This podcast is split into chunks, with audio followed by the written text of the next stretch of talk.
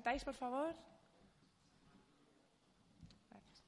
Bueno, pues estamos aquí en este seminario con don Salvador Antoniano Alea. Eh, viene a darnos una charla que se llama Gnosis y New Age. Él es doctor en filosofía y en bioética y tiene un máster y doctorado en humanidades en la Universidad Francisco de Vitoria, donde actualmente él es profesor titular de Introducción a la Teología. También es padre de familia con cuatro hijos y bueno, pues eso, hoy viene a darnos esta charla. Espero que os ayude y luego, si tenéis preguntas, eh, haremos un turno de preguntas. Gracias. Muchas gracias, Cristina. Y gracias a todos por, por la invitación a estar aquí y por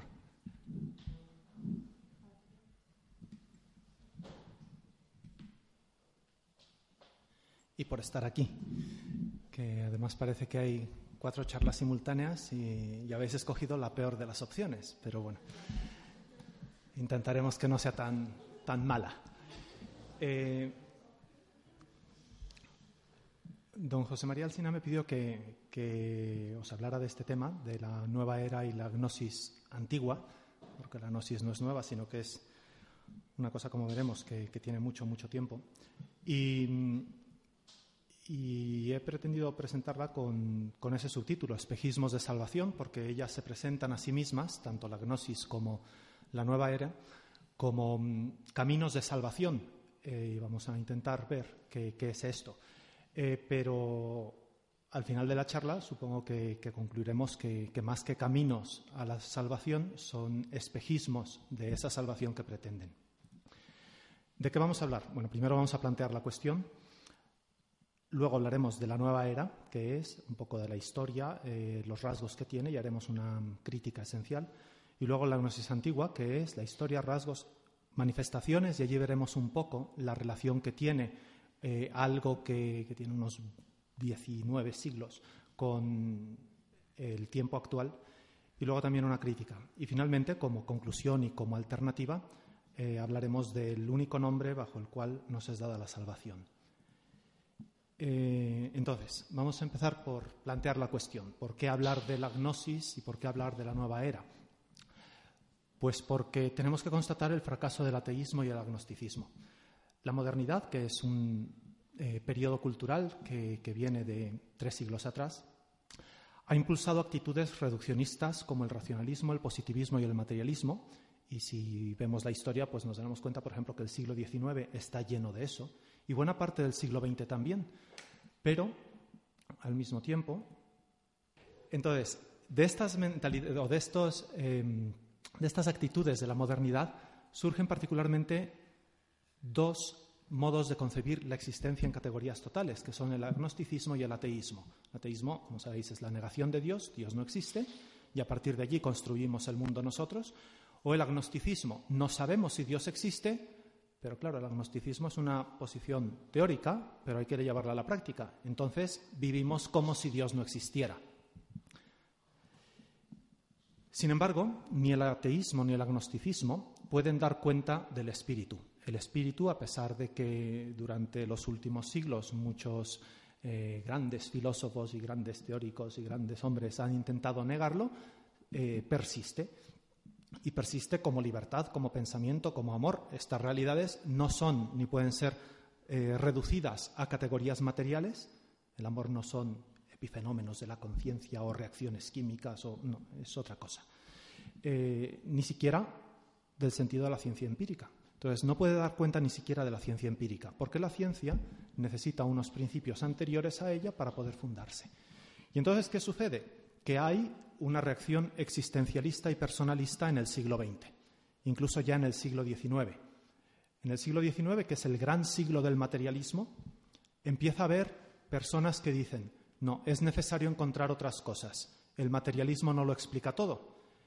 Sin embargo, se entiende que las grandes tradiciones religiosas han fracasado y entonces empiezan a buscar una mm, vía a la espiritualidad por otros caminos, por caminos, digamos, alternativos. ¿Y todo esto por qué? Pues por lo que Steiner llamaba la nostalgia de lo absoluto. El de arriba es Heidegger, que, después de toda la, la, muerte de Dios, de la filosofía, pues terminaba diciendo que somos seres para la muerte, es decir, la vida del hombre no tiene ningún sentido. quitadas las premisas de la trascendencia, entonces pues todo acaba en la muerte. Y eso es lo que termina fracasando con la modernidad. Y por eso lo que sigue, digamos, la posmodernidad, en buena medida se construye también como una reacción espiritualista eh, a ese mundo moderno, materialista y racionalista. Entonces se habla de la nostalgia de lo absoluto, de hay algo más allá y tenemos nostalgia de ello. Esa nostalgia, sin embargo, es indicativo de una dimensión humana constitutiva, es algo que nos constituye como seres humanos, es la dimensión religiosa. El ser humano es un ser religioso, aunque no quiera aceptarlo, aunque incluso sea ateo, es ateo en ese nivel, en la dimensión religiosa. La dimensión religiosa, ¿en qué consiste? En la apertura del ser humano al absoluto, a la trascendencia, al totalmente otro, a Dios. Y de allí surgen todas las religiones y también todas las filosofías y todas las culturas, y esto es importante tenerlo en cuenta. Cuando los hombres hemos decidido en un momento de la historia occidental, porque esto no pasa fuera de Occidente, cuando hemos decidido en un momento de la historia occidental que Dios ya no tenía importancia para nosotros y que ahora íbamos a construir una sociedad sin Dios, lo que hemos hecho en realidad han sido sociedades en las que terminamos divinizando algún aspecto inmanente, o la raza, los nazis, o la clase y el partido, eh, los soviéticos, o el propio yo subjetivista en nuestra sociedad liberal actual. Entonces, eh, ¿qué es lo que hacemos? Pues si quitamos a un Dios, tenemos que adorar algo distinto de Dios que terminamos divinizando. Y toda la historia humana va por allí. Entonces, la religión y la dimensión religiosa supone una relación con la divinidad, supone relacionarme con alguien a quien entiendo que es superior a mí. Esa relación, para ser auténtica, debe tener en cuenta simultáneamente, y el simultáneamente no es un, adverbio mm, simplemente accidental, tres elementos. Un elemento subjetivo, la dimensión religiosa o la religión, si queréis, la experiencia religiosa, para que sea válida tiene que ser subjetiva, es decir, mi yo tiene que estar implicado, tiene que ser una experiencia mía, la tengo que asumir yo, tiene que ser una experiencia que he asimilado como propia, no como social o colectiva, no, no, yo la asumo. Tiene que tener también un carácter objetivo, es decir, no es puro subjetivismo, no es una autosugestión, tiene que estar contrastada con una cierta realidad externa a mí y por tanto tiene que tener una cierta racionalidad. Y tiene también que enfrentarme al misterio. Es decir, tiene que ser una experiencia trascendente. Dios es siempre más. Dios es algo que se me escapa. Es decir, puedo entender algo, pero, pero siempre está más allá. Si no están en armonía estos tres elementos, entonces, ¿qué pasa? Pues, por ejemplo, si lo que se subraya más o incluso excluye a los otros dos elementos es el elemento subjetivo, entonces mi experiencia religiosa, entre comillas, experiencia religiosa, se reduce a una ilusión, un autoengaño o puro fideísmo. Yo creo porque sí, porque hay que creer. Si lo que pesa es el elemento objetivo y no están presentes y equilibrados los otros dos elementos, entonces yo tengo una alienación, una enajenación. Yo no existo para mí mismo, sino que existo completamente esclavizado por esa divinidad. También surgen de aquí actitudes de hipocresía, el cumplimiento de la norma por la norma y no por el sentido que tiene, o de racionalismo, buscar meter a Dios en mis categorías y racionalizar todo lo que es el mundo trascendente. Y si lo que pesa más es eh, la, última, el último de los elementos, el misterio, eh, hasta el punto de que eso tiene que entrar en mis categorías, pues entonces termino reduciéndolo todo a inmanencia o a antropomorfismo. Entiendo a Dios solamente en categorías humanas. ¿Y esto a dónde nos lleva? Pues nos lleva a considerar qué es lo que late en el fondo de la dimensión religiosa. Pues en el fondo de la dimensión religiosa late el deseo del hombre de llegar a Dios, y es un deseo legítimo porque nuestra naturaleza está hecha así. Es decir, estamos hechos para buscar a Dios y para encontrar en Él nuestra plenitud. Pero esto, eh, y esto atraviesa toda la historia, esto lo podemos entender o lo podemos leer también, por ejemplo, en el Éxodo, cuando Moisés le pregunta a Dios su nombre. ¿Qué le está preguntando? Le está preguntando, eh, ¿quién eres? Yo quiero conocerte, quiero saber qué cosa eres tú. Y podemos pensar, pues para poder amarte, para poder seguirte, para poder... Pero en el contexto del libro del Éxodo, Lo que le está preguntando a Dios en el contexto cultural y religioso del libro del Éxodo, lo que le está preguntando a Dios eh, Moisés es, dime tu nombre, porque conocer tu nombre es poder controlarte. Y esta es la gran tentación que surge de la dimensión religiosa. La dimensión religiosa nos abre a Dios, pero la gran tentación es controlar a Dios. Y las religiones terminan muchas veces en eso, en querer encasillar a Dios en, categorías humanas. ¿La magia qué es? Pues la magia es controlar a los dioses. Entonces, el conocer el nombre de Dios en el contexto del Éxodo implica controlar a Dios. Y por eso la respuesta de Dios, ¿por qué me preguntas mi nombre? Yo soy el que soy. Vamos a pensar que Dios es gallego, ¿no? Y, se va por, por, una respuesta ambigua. Yo soy el que soy. ¿Y eso qué significa? Hombre, sí, es el nombre de Dios, pero, pero ¿qué significa? ¿Quién eres tú? Es la pregunta que sigue o que seguiría en el diálogo, ¿no?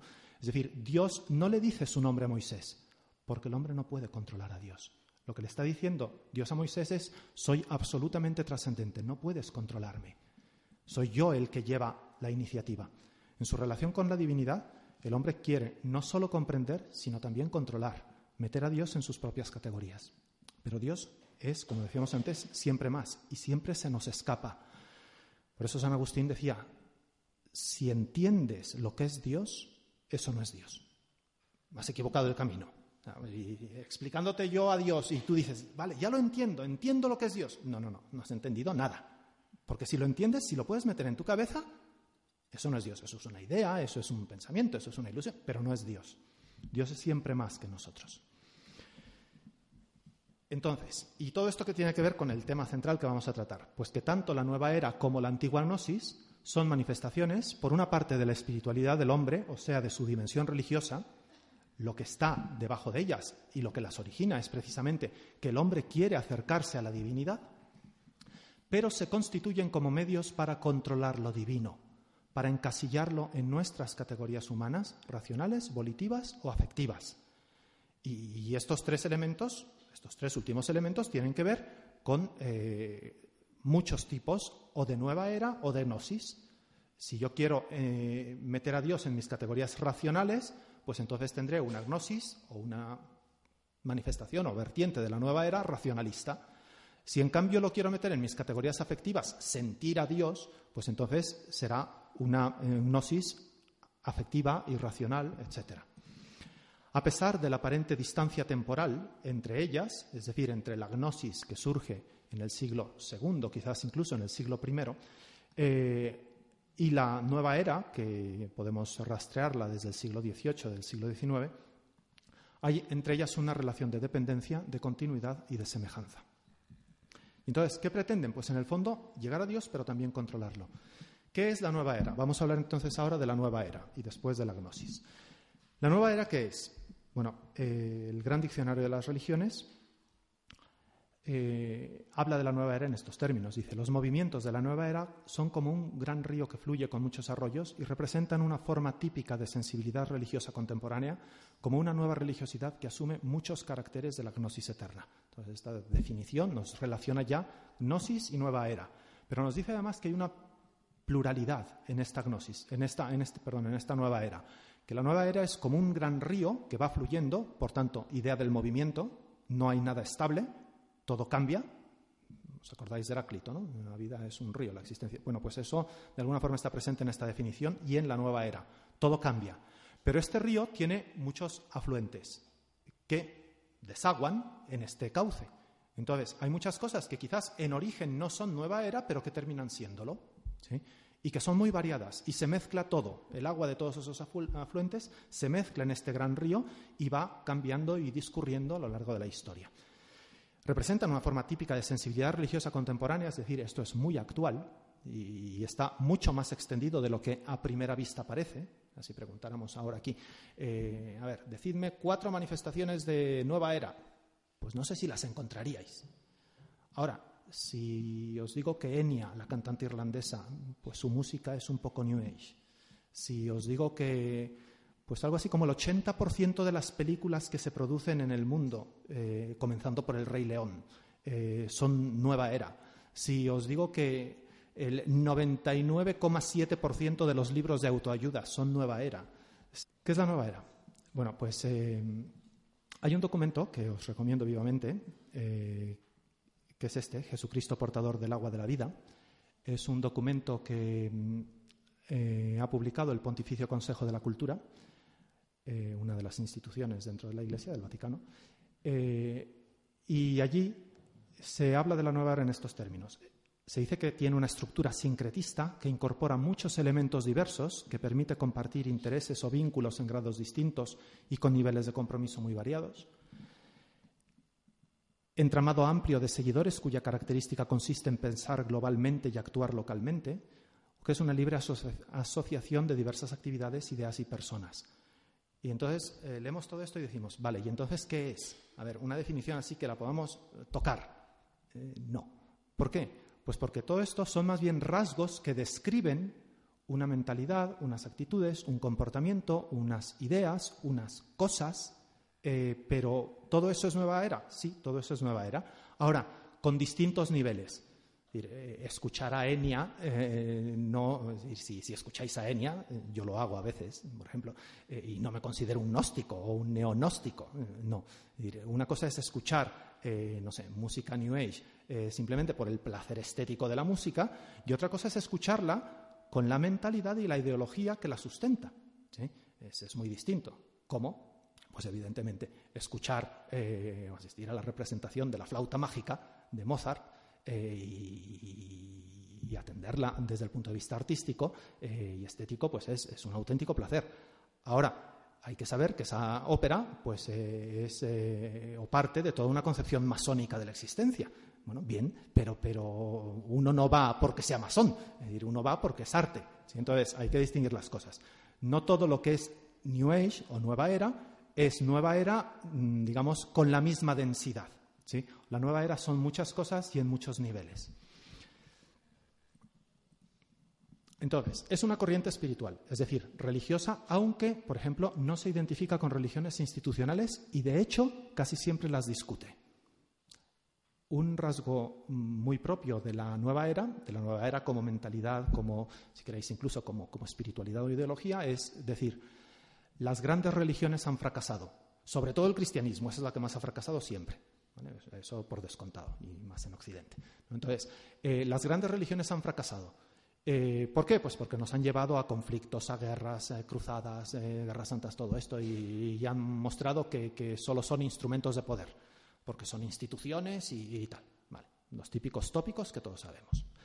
¿Y entonces qué hacemos? Bueno, pues entonces o escogemos religiones tradicionales sin estructura o sin una gran estructura, una especie de animismo o de panteísmo eh, y luego hablaremos pues del hinduismo y del budismo, o bien hacemos religiones alternativas unipersonales. Cada quien tiene su propia religión. Cada quien va al supermercado de las ideas espirituales y coge reencarnación, eh, sensualidad, eh, respeto al prójimo, tolerancia, lo mezcla y, ya está, ya tiene su religión hecha y listo. Entonces, pero todas coinciden en que esto es espiritual, que esto es un camino espiritual. ¿Y por qué es espiritual? Pues porque es considerar la existencia no en categorías puramente materiales, sino también no materiales, interiores, etc. Pero ¿qué ocurre? Que así como las religiones han generado culturas, también esta corriente espiritual genera una cultura.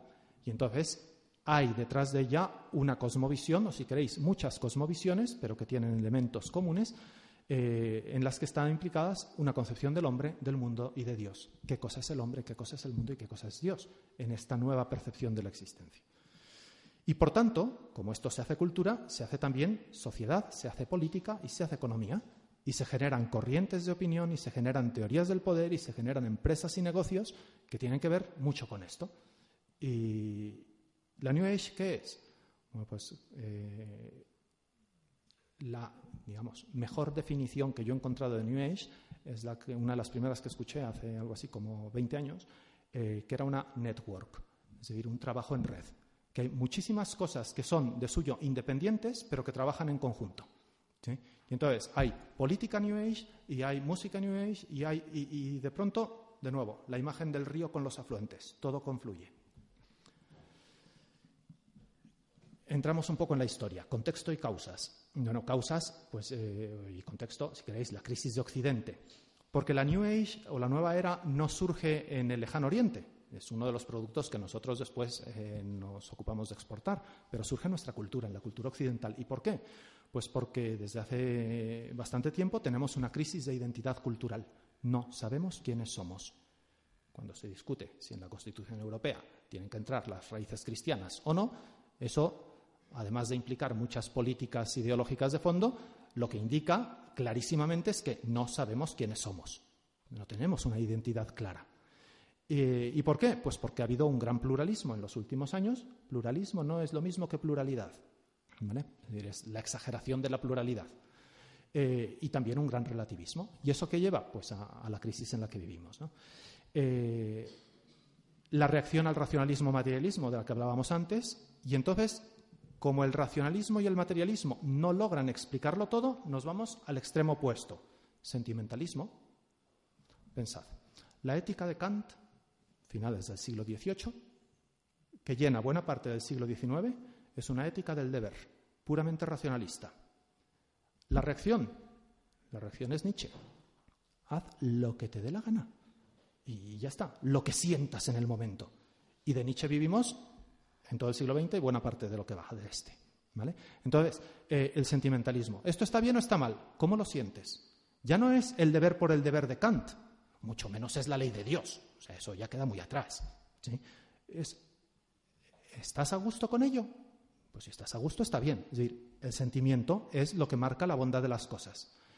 El subjetivismo, tu sentimiento, que puede ser distinto del mío, Ahora, como no todo es material, porque claro, eh, la materia es además a veces muy grosera y tiene, eh, o sea, cuando uno es materialista puede hasta verse con, no sé, como mal gusto, ¿no? Sobre todo en una sociedad que, tiene una cierta propensión ideológica al pensamiento de izquierdas, al pensamiento marxista y sus derivados. El, materialismo es, curiosamente, porque este es también un pensamiento materialista, pero el materialismo en nuestra sociedad se identifica con el capitalista burgués, plutócrata y este tipo de cosas. ¿no? Entonces eso es demasiado grosero. Entonces hay que pensar en las personas y hay que pensar en otras cosas, ¿no? y el, medio ambiente y todo esto. Entonces, es una reacción a este racionalismo y a este materialismo. Causas, insuficiencia de las religiones tradicionales. Y esto, como veis, está entre comillas. ¿Por qué? No porque sea así objetivamente, sino porque es así, eh, es percibido así por, el ambiente cultural en el que estamos. Un neopaganismo ideológico. Se rechaza eh, la religión tradicional y entonces se resucitan religiones anteriores. El orientalismo. Oriente ha ejercido para Occidente una fascinación desde, vamos, desde los persas hasta nuestros días, siempre. Eh, pero sin embargo, siempre Occidente ha intentado resistir de alguna forma a esa fascinación hasta el siglo XIX. El siglo XIX, cuando llegan los ingleses y las grandes potencias al Oriente, empiezan a asumir una serie de elementos culturales eh, del Oriente mucho más que en otras épocas, o al menos de otra forma. Entonces, eh, ¿cuándo surge propiamente la nueva, la nueva era? Bueno, hay unos antecedentes que son el siglo XVIII, con el iluminismo, la masonería, una especie de eh, filósofo espiritualista que era Swedenborg.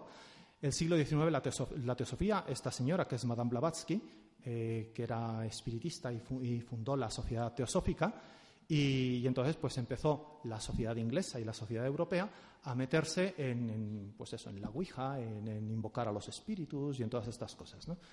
Eh, lo que os decía del Oriente, la fascinación por la India y por el lejano oriente y por lo que es el hinduismo y el budismo y, el sinto y todo esto.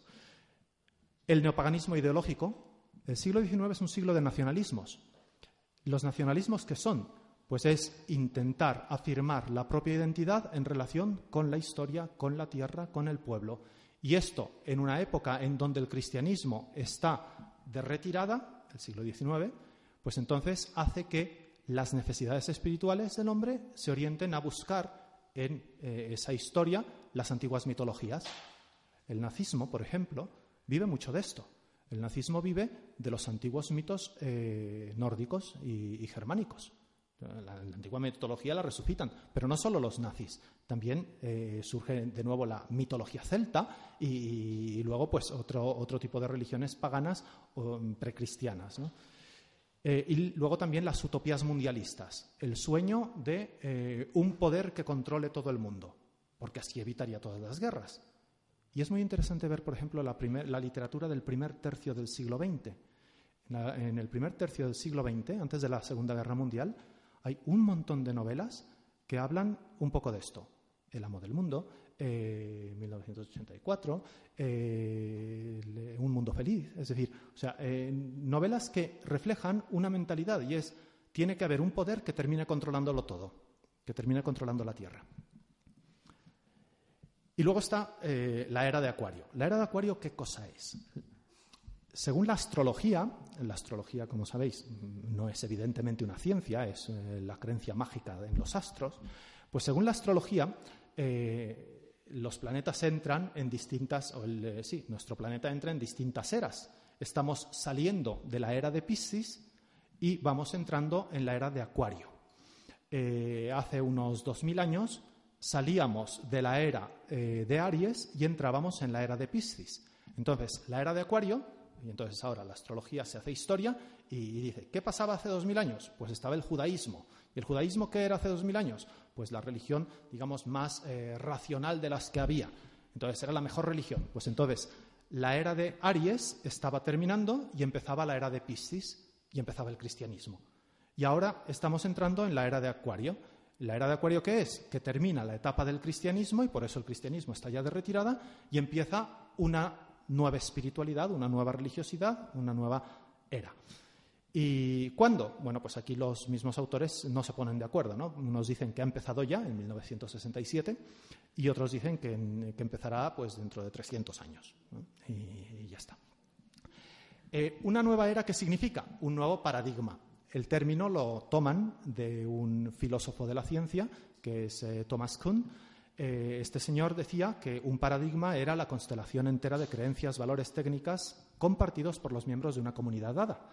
Aquí nuestro paradigma, nuestro paradigma por ejemplo, pues es claramente Cristo. Vale, pues muy bien.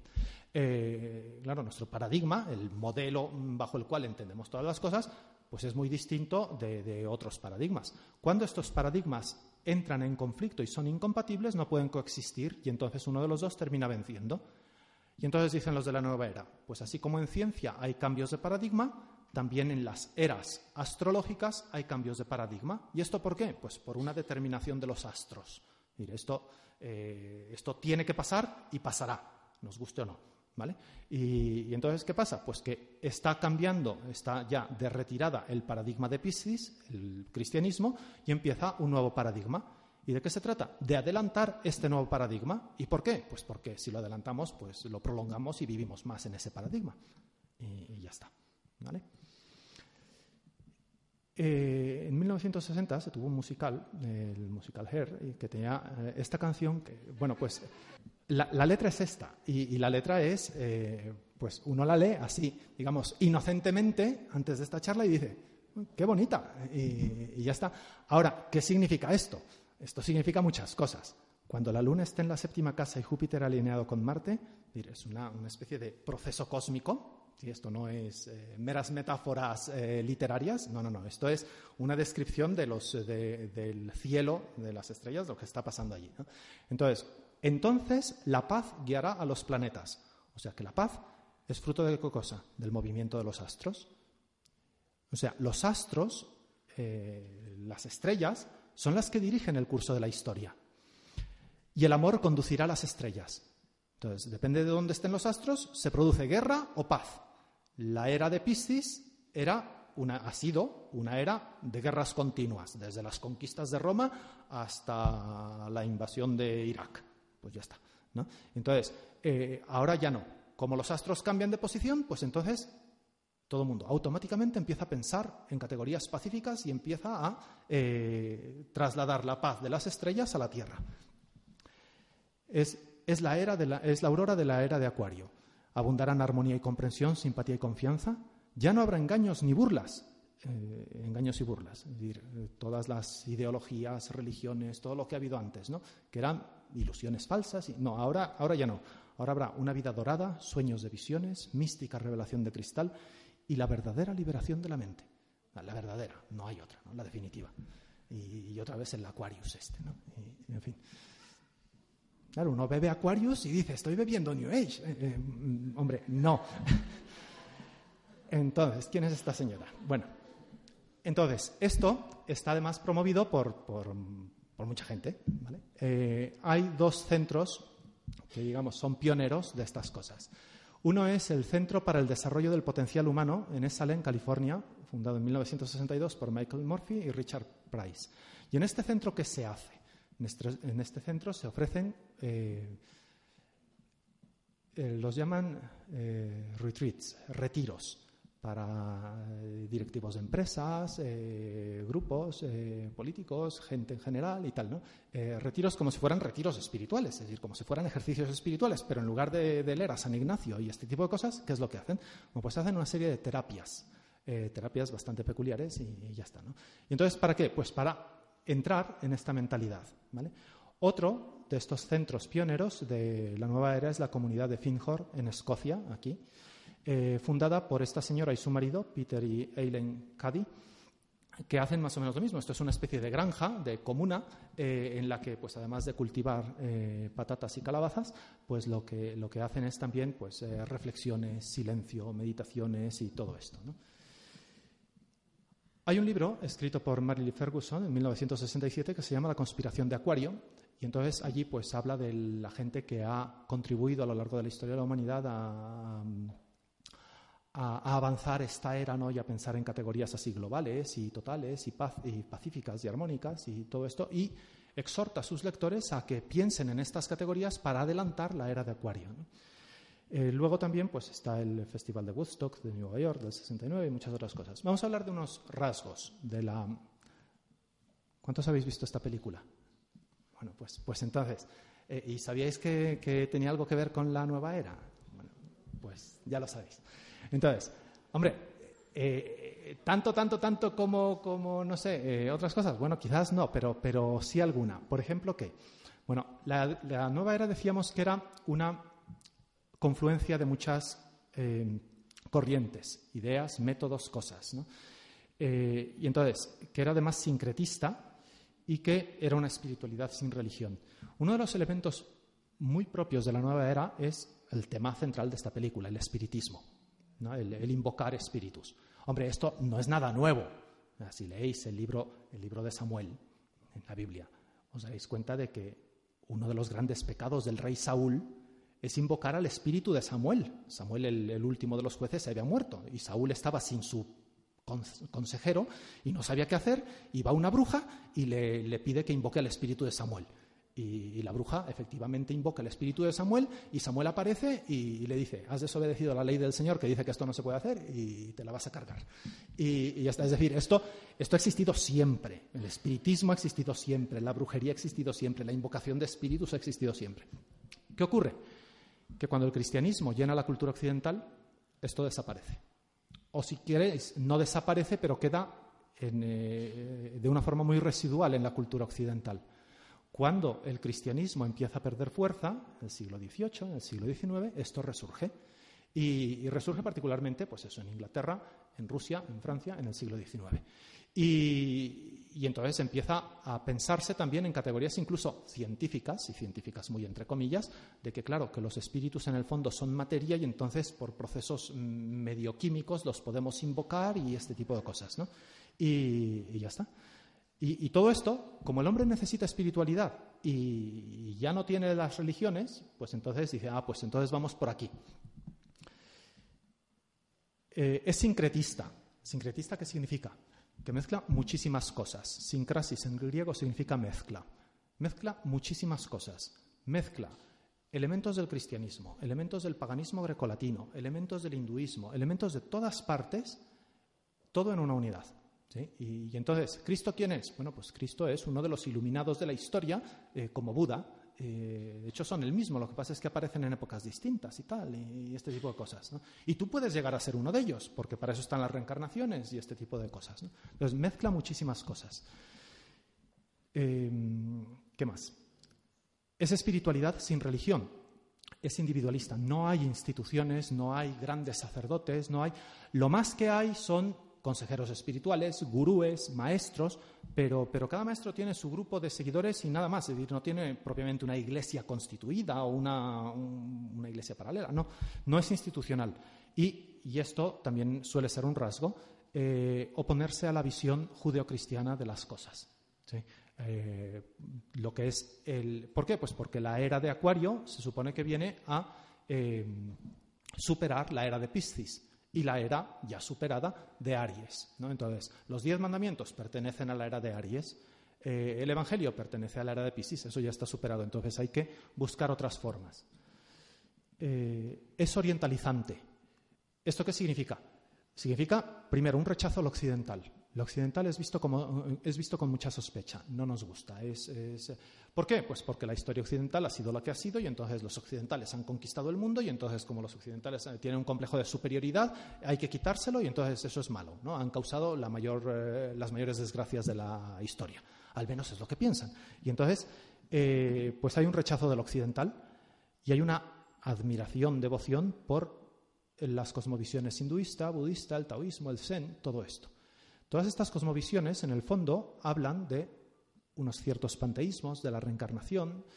Eh, lo que ocurre es que tampoco es asumir el hinduismo o el budismo o el taoísmo tal cual.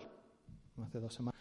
Y bueno, muy bien, el Dalai Lama es eh, budista eh, desde su nacimiento y y desde sus épocas anteriores o sus vidas anteriores, ¿no? Eh, según su propia creencia, y, ya está. él es, budista de una secta particular del budismo y, listo.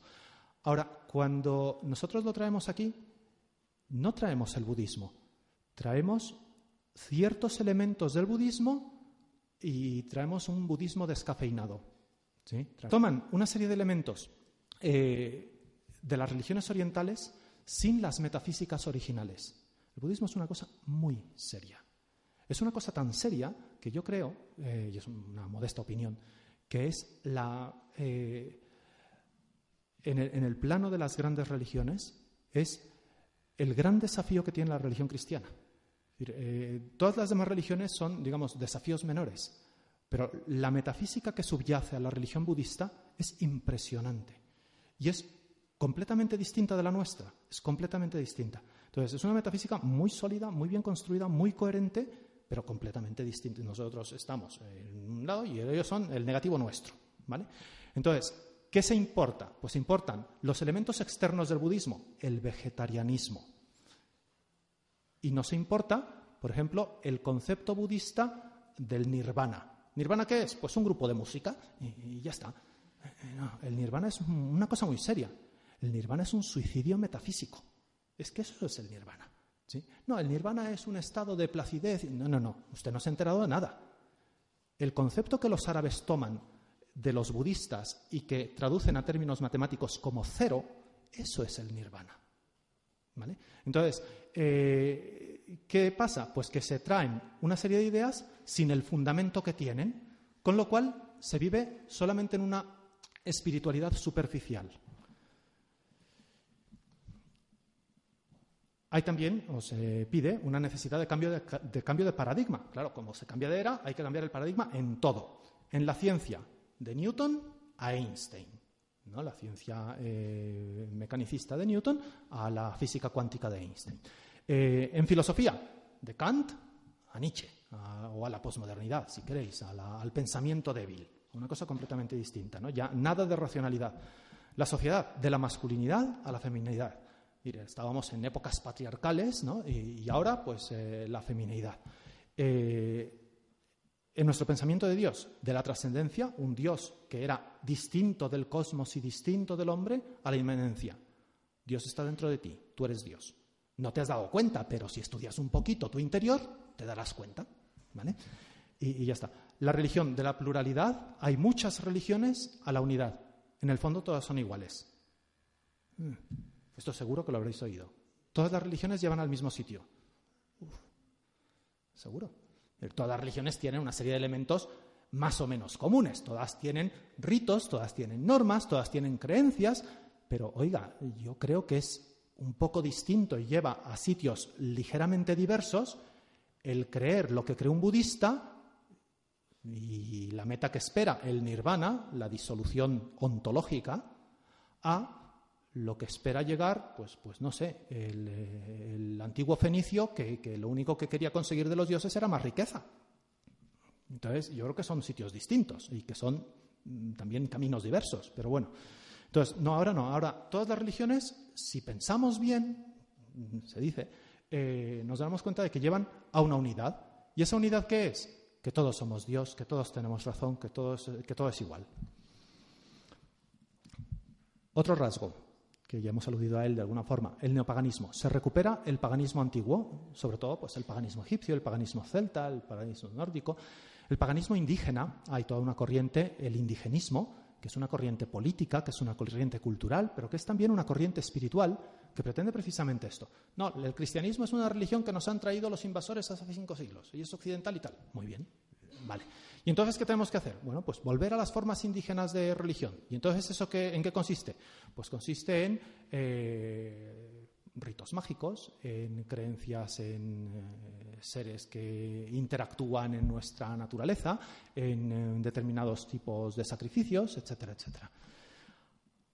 Estos neopaganismos, en determinados momentos, se presentan además con una carga ideológica nacionalista, lo que comentaba antes, por ejemplo, de los nazis, o feminista, o ecologista y ciertamente anticristiana.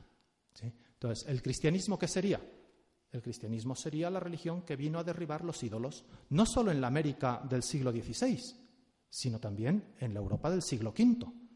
Eh, ¿Por qué? Pues porque efectivamente cuando Teodosio declara eh, en el año 381 el cristianismo eh, como religión oficial, los templos de los dioses paganos se destruyen. Y, entonces, y ya está, es decir, y se acaba el paganismo. Y a medida que el cristianismo se va extendiendo por Europa, pues entonces los, eh, los árboles que adoraban los, los, druidas y todo eso, llega San Bonifacio y los parte a la mitad y ya está. Y se acabó el árbol. El gran roble, pues el gran roble ni era tan grande y ya no es roble. Y ya está. Ahora es un montón de leña. Y, claro, los druidas pues dicen, eh, y ahora los nuevos druidas dicen, pues hay que restablecer el roble. ¿Y, qué pasa? Pues que hay que atacar eh, a lo que nos atacó antes, ¿no? una especie de vendetta. Em, y esto además de una forma, eh, pues eso, ideológica. Es decir, tampoco es que se restaure el paganismo antiguo, eh, o que se restaure tal cual, o que se restaure, de nuevo, con toda la metafísica que lo sustentaba sino que se restauran determinados elementos, por ejemplo, en, estas piedras de Inglaterra, ¿no? Eh, en el equinoccio de, perdón, el solsticio de, verano, eh, en Stonehenge. Pues claro, en Stonehenge, ahí van los nuevos druidas, todos vestidos de blanco, a ver que el sol pasa exactamente por el centro de estos dos, de estos dos eh, menires, ¿no? Y ya está, ya hacen sus cultos y todo esto. Bueno, y, montan una bastante grande, y está muy bien, pero, pero que, que, en fin, ¿por qué lo hacen?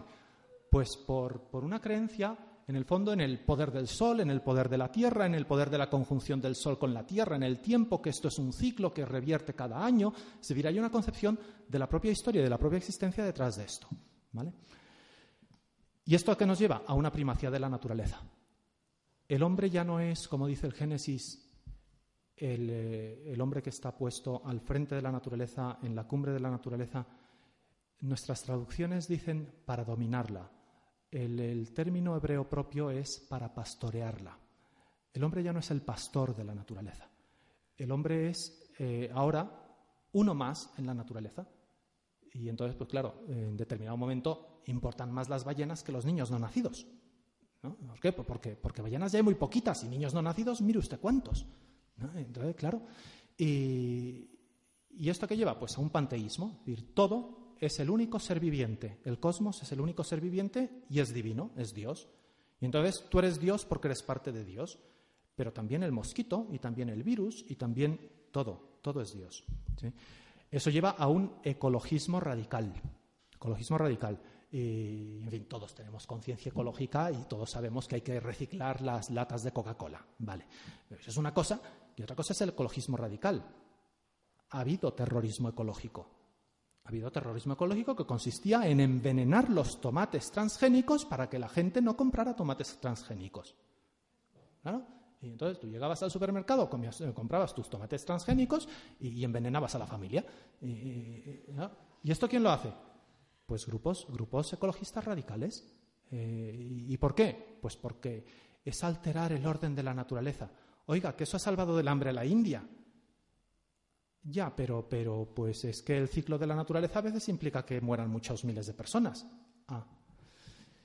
Entonces, el holismo. El holismo es, eh, todo es lo mismo y todo está, todo está inscrito en todo. En, cada célula está todo el DNA del organismo. En cada ser viviente está de alguna forma todo el cosmos, todo está interrelacionado.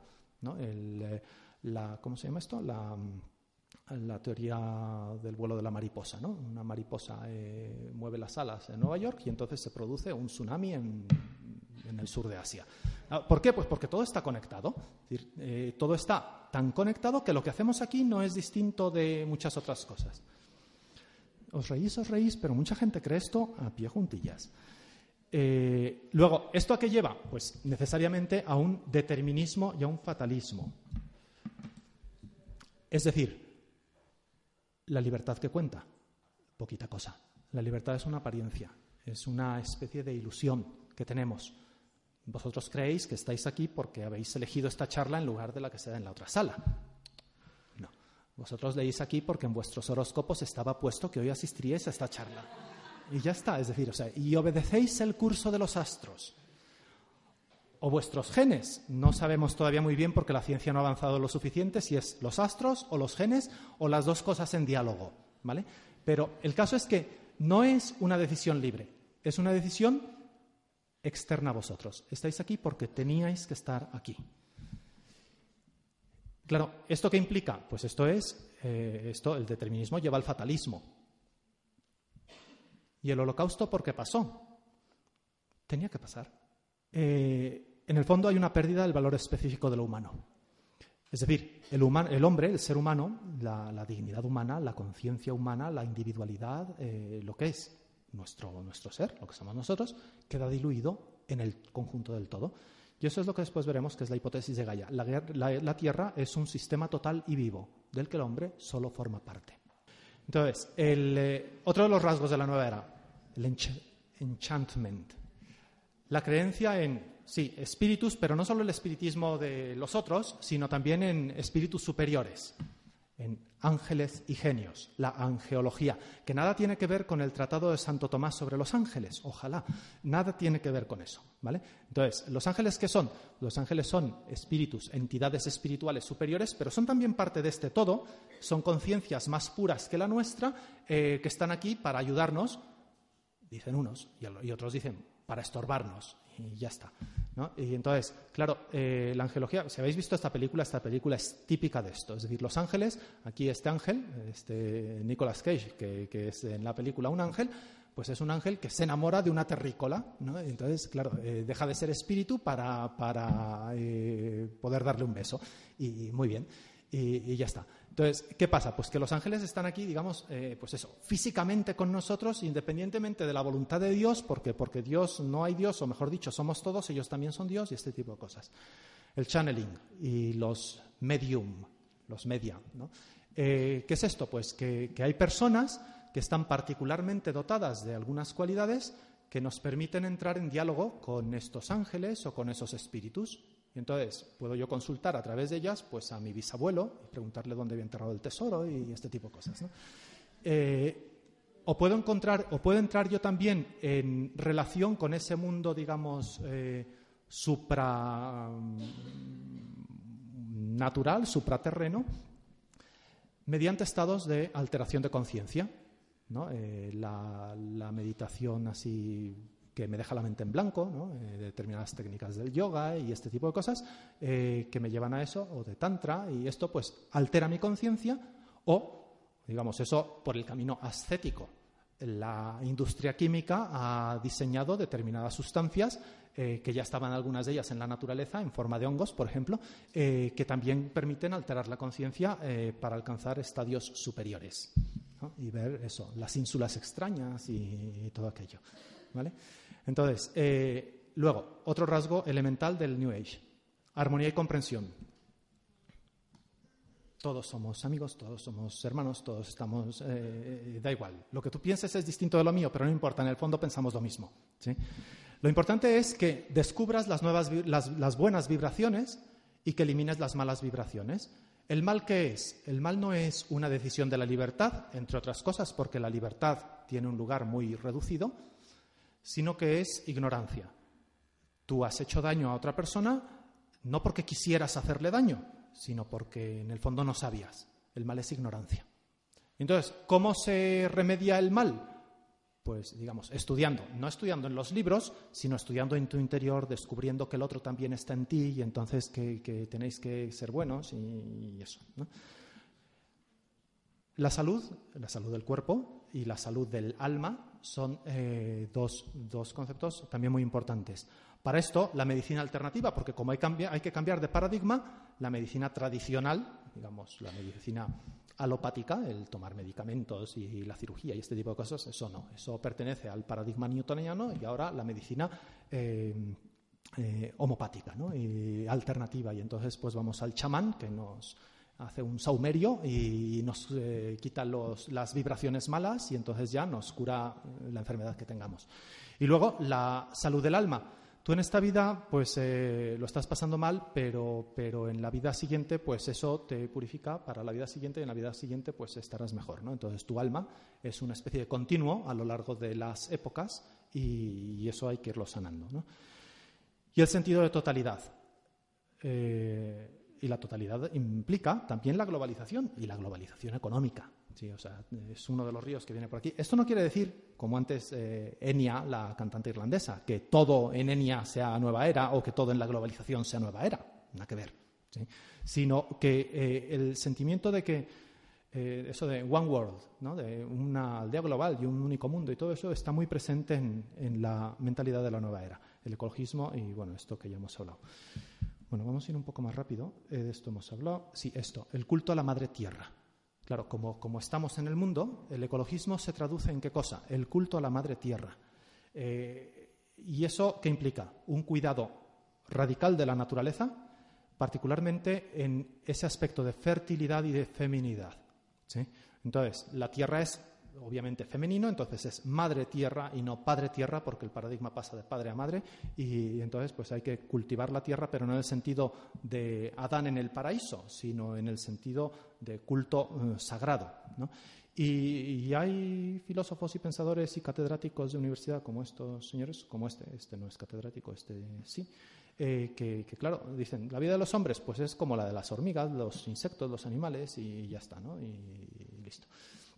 Eh, ¿Dios qué es? Pues Dios es una energía, una energía entendida como principio vital, es decir, es lo que hace que todas las cosas tengan vida, pero como fuerza impersonal. A ese Dios, en el fondo, no se le reza. ¿Por qué? Pues porque uno no le reza a la electricidad eh, o a la fuerza magnética del cosmos. Entonces, Dios es una especie, de, eh, pues eso, la guerra de las galaxias, que la fuerza te acompañe, pues, pues eso, la, fuerza, ¿vale? Entonces, la fuerza, ¿la fuerza qué? La fuerza no tiene nombre, porque no es nadie. Quien tiene nombre son las personas, los seres personales, pero, pero la fuerza no tiene nombre propio. Entonces, y, como todos estamos atravesados de esa fuerza, en el fondo todos somos esa fuerza, pues entonces esa fuerza en realidad no se le reza. ¿Y la oración en qué consiste? En entrar en tu interior, descubrirte como Dios o descubrir esa fuerza en ti, ese impulso vital o principio vital. Eso lleva al panteísmo, la divinización de la naturaleza, la divinización del yo, y curiosamente, cuando este yo queda divinizado en esa naturaleza, la disolución del yo. lo divinizo y paradójicamente también lo disuelvo. Ya no tiene importancia mi yo en la naturaleza. Eh, bueno, ese señor, eh, la caricatura de verdad que no está puesta con mala idea. Es eh, la que él pone en su página web. Ese es Peter Singer, que es uno de los grandes ideólogos de estas cosas. Tiene un libro que se llama Liberación Animal eh, en donde viene a decir que, pues, que, es eso de experimentar con monos en los laboratorios, que lo que tenemos que hacer es, experimentar con niños recién nacidos que no tienen conciencia y que por tanto no pueden sufrir. y ese tipo de cosas. ¿no? Entonces, ¿Pero por qué? Pues porque lo que está detrás de ese pensamiento es eh, lo que importa es el sentimiento, el, sufrimiento de los seres más o menos conscientes. Y, entonces, pues eso es lo que importa. ¿no? Y, y, está. ¿Por qué? Pues porque es un todo que a veces siente y a veces no siente. ¿Por qué son vegetarianos?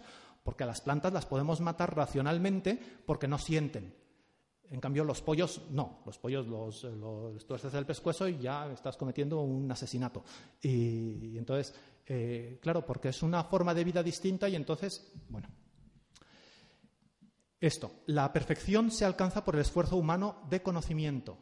¿Cómo se alcanza la perfección? Conociendo las cosas, conociéndote a ti mismo, conociendo cosas que están ocultas, por eso es un conocimiento esotérico. O de poder, ocultismo manejando las cosas que no controlas, o que no, llegando a controlar las cosas que inmediatamente no controlas. ¿sí? Entonces, magia, ocultismo, espiritismo. El ser humano está incluido en el cosmos y, todo es, y, y el todo es más que la parte. En los seres hay una chispa divina que puede y debe despertarse, lo que hemos dicho antes del pecado, y hay una autorredención. ¿La autorredención en qué consiste? En descubrir en ti la autoconciencia de la divinidad, descubrir que tú eres Dios. El cosmos es energía, el cosmos es Dios, hay una interrelación total. Y, esto, ¿no? Lovelock, que es uno de los pensadores de esto, dice, todo el ámbito de la materia viva de la Tierra, desde las ballenas hasta los virus y desde los robles hasta las algas, podría considerarse como una única entidad viviente, capaz de manipular la atmósfera de la Tierra para adaptarla a sus necesidades generales y dotada de facultades y poderes que superan con mucho los de sus partes constitutivas. Toda la Tierra es un único ser. ¿Vale? Eh, la nueva era no solo es todo esto, sino que a veces presenta todos estos caracteres eh, de una forma muy ideológica, muy marcada. Y entonces, pues hay una pregunta: ¿esto es una conspiración o es un cambio espontáneo? ¿no? Y entonces entramos en las teorías de la conspiración que a veces eh, son ficticias y a veces no tanto. ¿no? esto como las meigas, a ver las ailas, ¿no? y ya está. ¿Qué es? Pues, pues uno no sabe, porque, porque a veces ve signos de conspiración, de, diseño de sociedad, ¿no? de ingeniería social, de grupos internacionales influyentes y todo este tipo de cosas, y otras veces pues parece que es la misma sociedad la que lleva esto por delante. ¿no? Se habla mucho de una religión universal y de una ética universal, mucho de la ecología. Y Bueno, Juan Pablo II hace unos 80, 95, en el 95, decía más o menos esto sobre la nueva era. No debemos engañarnos pensando que ese movimiento pueda llevar a una renovación de la religión. Hemos comenzado diciendo que la nueva era era una manifestación de la espiritualidad o de la, necesidad espiritual del hombre. Y entonces hay mucha gente que dice, bueno, pues eh, si el hombre supera con esto el materialismo, pues bienvenida sea la nueva era. Y Juan Pablo II dice, cuidado. Es solamente un nuevo modo de practicar la gnosis, es decir, esa postura del espíritu que en nombre de un profundo conocimiento de Dios acaba por tergiversar su palabra sustituyéndola por palabras que son solamente humanas. Decíamos que el hombre buscaba a Dios. Lo que pretende la gnosis y lo que pretende la nueva era es lo que decíamos hace un momento, encontrar la chispa de Dios que hay en mí porque resulta que yo soy Dios. Con lo cual, eh, ese Dios lo termina encerrando en mi humanidad, ¿sí? pero muy lejos de la encarnación del verbo, sino o sea, yo, mm, con todas mis limitaciones, con toda mi realidad humana, termino siendo Dios. Entonces, no encuentro a Dios, encuentro solo lo humano. La gnosis no ha desaparecido nunca del ámbito del cristianismo, sino que ha convivido siempre con él, a veces bajo la forma de corrientes filosóficas, más a menudo con modalidades religiosas o parareligiosas, con una, con una decidida, aunque a veces no declarada, divergencia con lo que es esencialmente cristiano. Si uno estudia la historia de la Iglesia, descubre que a poquito de surgir el cristianismo, aparece la gnosis. Y es muy fuerte en determinados siglos, luego parece que se oculta, pero está viva y, va como, disputándole el terreno al cristianismo. Eh, y, no ha desaparecido nunca. Y entonces la nueva era es una de las formas gnósticas. ¿Qué es la gnosis? Y muy rápidamente. La gnosis er, es un movimiento místico sincretista que busca un conocimiento, que es lo que en griego se llama gnosis, que es salvífico, esotérico e iniciático. Salvífico, es decir, ¿cómo llega el hombre a la divinidad? no esforzándose por ser bueno, no eh, encontrándolo en el otro, no realizando determinadas prácticas, digamos, sacramentales, no encontrándose con Dios que viene a salvarme, no. Sabiendo una serie de cosas. En el momento en que yo sé esas cosas, yo he quedado redimido, he quedado salvado. Este conocimiento, ¿cómo se adquiere?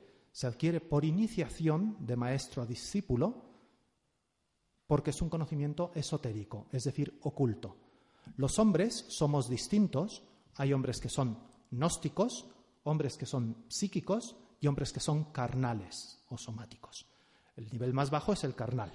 Entonces, todos nosotros podemos pensar, si no somos gnósticos, que somos carnales. ¿no? Y entonces, claro, el hombre carnal pues está sometido a sus pasiones, está sometido a lo inmediato, a los sentidos, tal. Hay otros que, ya han dado un paso más y descubren, no, debe haber algo y vamos a, pensar más racionalmente. Podemos pensarnos en Platón eh, o en Aristóteles, los grandes filósofos de la antigüedad. Pues esos señores decían que, que, sí, que los sentidos estaban bien, pero para determinadas cosas y que lo específico del hombre era la inteligencia. Vale, pues ya es algo más. Pero luego hay otros que son los gnósticos, los que adquieren el conocimiento, la sabiduría de la existencia, que están por encima de Aristóteles y encima de Platón.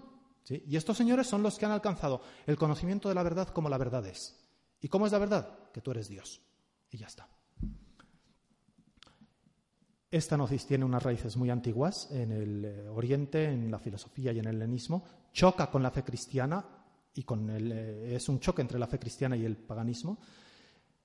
En los primeros siglos, con las herejías eh, y el surgir de los apócrifos, tiene mucho que ver. Es una corriente mística, es decir, busca una supuesta unión con lo divino, es sincretista, intenta unificar religiones y ritos, conocimiento filosófico, como hemos dicho, iniciático y tal. Alegórico. La alegoría es muy importante. ¿Por qué? Pues porque la alegoría permite pasar de lo que es el sentido, digamos, los sentidos físicos, a lo que es el entendimiento de esa sabiduría oculta. Y entonces, y esto es algo muy importante para analizar, por ejemplo, todas las religiones, todas las religiones, menos la cristiana, y en algunos momentos la judía, tienen un nivel eh, alegórico, un nivel, digamos, mistérico. Entonces, una cosa es lo que dice la religión materialmente. Eh, pues no sé, cualquier religión. Eh, la religión griega. Saturno devoraba a sus hijos. Vale, y entonces el griego de a pie se cree que Saturno efectivamente se comía a sus hijos. El griego gnóstico entiende eso alegóricamente y dice, no, Saturno se llama Cronos, y Cronos significa el tiempo. Y nosotros nacemos en el tiempo, nosotros somos hijos del tiempo y el tiempo nos devora. Luego entonces Cronos devora a sus hijos, quiere decir que el tiempo nos mata a todos. Ya está, esta es la interpretación gnóstica del mito de Cronos. ¿Vale? Esto se puede hacer con todas las religiones. Y, todas las religiones, curiosamente, cuando las grandes religiones, cuando adquieren ese nivel, digamos, simbólico, alegórico, encuentran muchas veces una serie de verdades eternas. ¿sí? Menos el cristianismo. Cuando el cristianismo pasa de una interpretación, digamos, material a una interpretación puramente simbólica, cae directamente en la herejía. Y entonces, lo que el, no sé, la, abuelita de la aldea eh, ignorante que lo único que sabe es el catecismo cree, pues no es muy distinto de lo que cree el Papa en Roma. No hay un sentido oculto a esas cosas que cree. El verbo se hizo carne. Pues igual no lo entiende la abuela, pero lo cree. Eh, el Papa quizás puede decir dos cositas más desde el punto de vista teológico, pero cree exactamente lo mismo. No hay lo puede decir más complicado, si queréis, pero, pero no, hay una, no hay una interpretación distinta. El gnosticismo es alegórico, todo es simbólico. Por eso toma también del cristianismo los dogmas del cristianismo y los interpreta simbólicamente. ¿Resucitó Cristo? ¿Qué más da si resucitó? ¿Existió Cristo? ¿Qué más da? Lo importante es la moraleja del cuento. Que antes estaba muerto significa que, que hay que morir al mal, al error, a tal. Y hay que vivir en armonía con todos. Y esa es la resurrección es dualista. El espíritu es bueno, la materia mala, el varón es bueno, la mujer es mala. Esto en la gnosis, no en el New Age. En el New Age cambiamos de paradigma. Pero, pero en los escritos gnósticos del siglo II, del siglo III, del siglo IV, eh, esto es así, es dualismo, hay un bien absoluto que es lo divino y hay un mal absoluto que es la materia pura. Y entre eso hay una escala de seres Todo forma parte del mismo ser, pero ese ser se va degradando. El ser más alto es la idea de Dios y luego eh, pues están las ideas, luego está el demiurgo, luego está el alma, luego está eh, el, alma del hombre, luego está el alma de la mujer por debajo, luego está el alma de, los animales, para patata, hasta llegar a la materia pura, ¿sí? que es el mal absoluto. ¿vale? Y entonces, ¿en qué consiste la gnosis? En descubrir el camino de retorno porque ha habido un camino de caída. Todos estábamos al principio en una unidad con Dios y nos hemos ido degradando. ¿Y entonces en qué consiste el llegar a la salvación? En descubrir el camino de vuelta a volver a tener la conciencia de lo divino. Entonces, las que sois mujeres, estáis un escalón por debajo de donde estamos los que somos varones. ¿Vale? Y entonces tenéis que pasar a ser varones para, eh, para estar más cerca de lo divino. Nosotros, en cambio, ya estamos un poco más eh, por delante. En los esquemas gnósticos, evidentemente no en los esquemas que, sostiene este profesor. Eh, pero nosotros estamos, por ejemplo, por debajo de las almas puras. Nosotros tenemos que dar el salto a ser un alma pura y dentro, de y dentro de los hombres hay distintos tipos, como hemos dicho, los carnales, los psíquicos, los gnósticos, luego las almas puras, los ángeles, patadín patadán, hasta llegar a lo divino, ¿vale? Entonces, eh, todo esto es además cíclico, se repite. ¿Por qué? Porque nosotros, claro, somos occidentales y estamos acostumbrados a que la historia tiene principio y tiene final, porque encima somos cristianos y sabemos que hay una creación y que hay un juicio final. ¿vale? Pero la idea lineal de la historia, y además lineal y ascendente de la historia, es una idea judía, asumida por el cristianismo. Y fuera de eso no existe. Es decir, eh, no existe al menos como planteamiento filosófico. Los pueblos paganos tenían una concepción cíclica de la historia. Todo se repite como se repiten las estaciones del año. ¿sí? Entonces, eh, por tanto, es determinista, la libertad es aparente.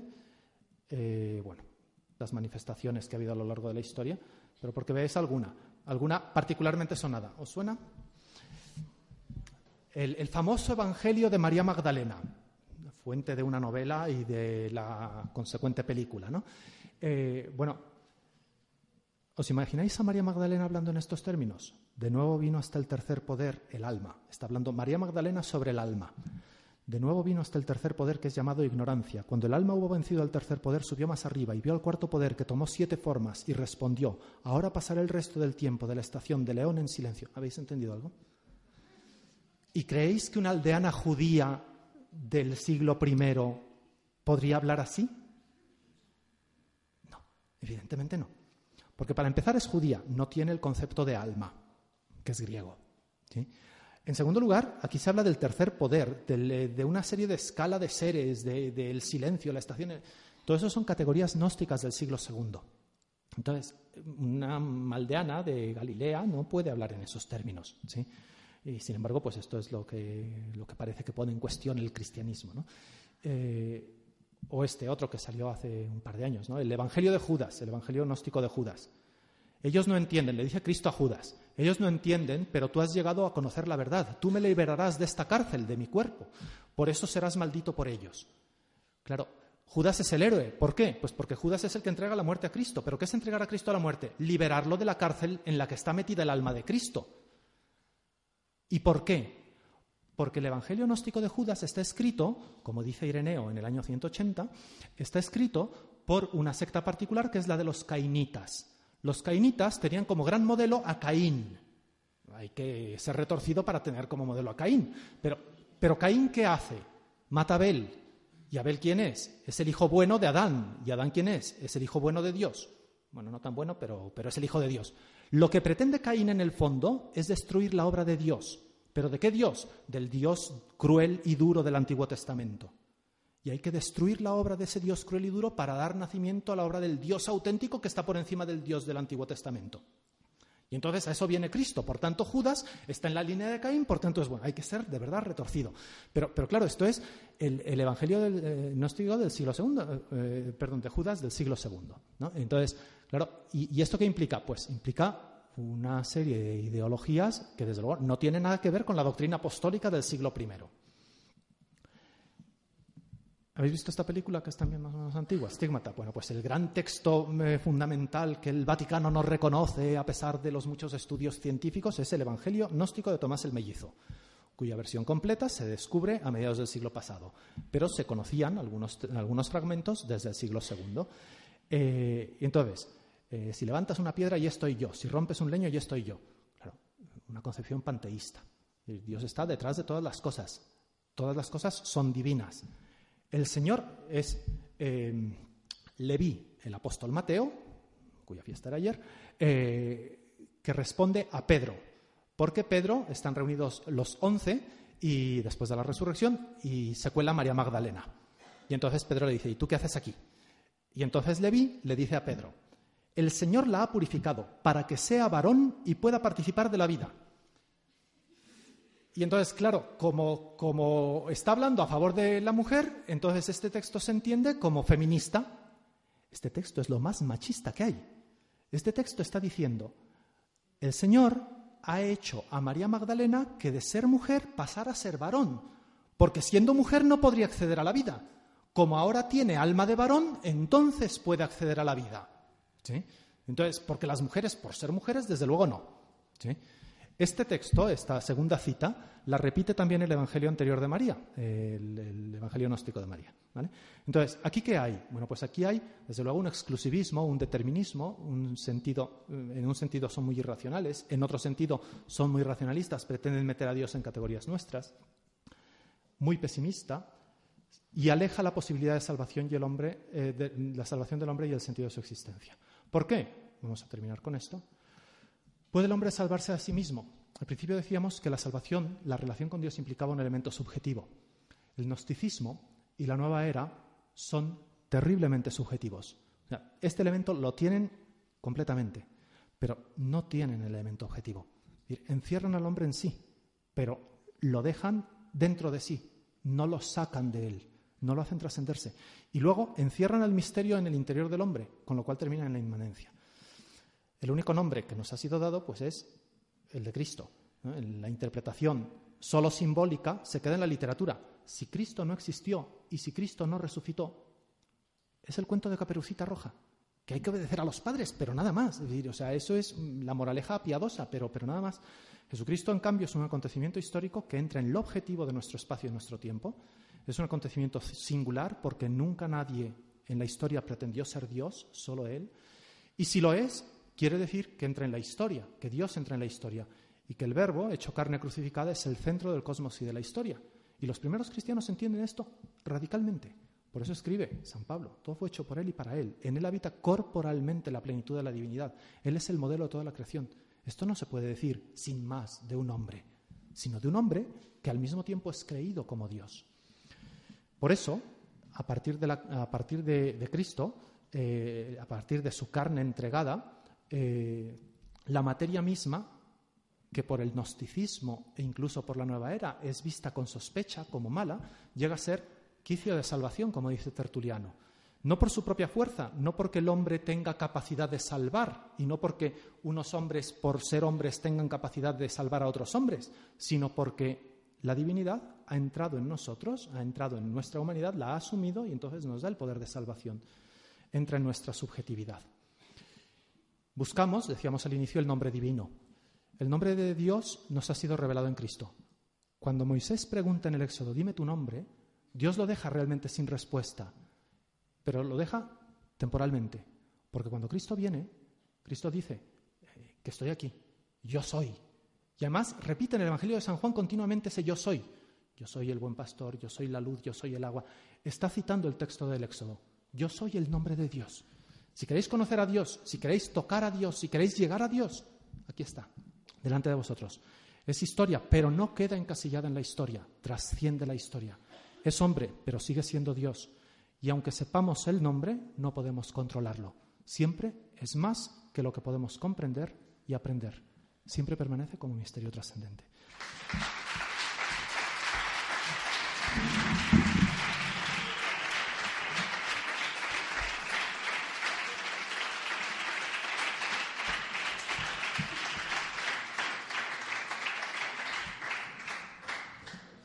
pasa nada.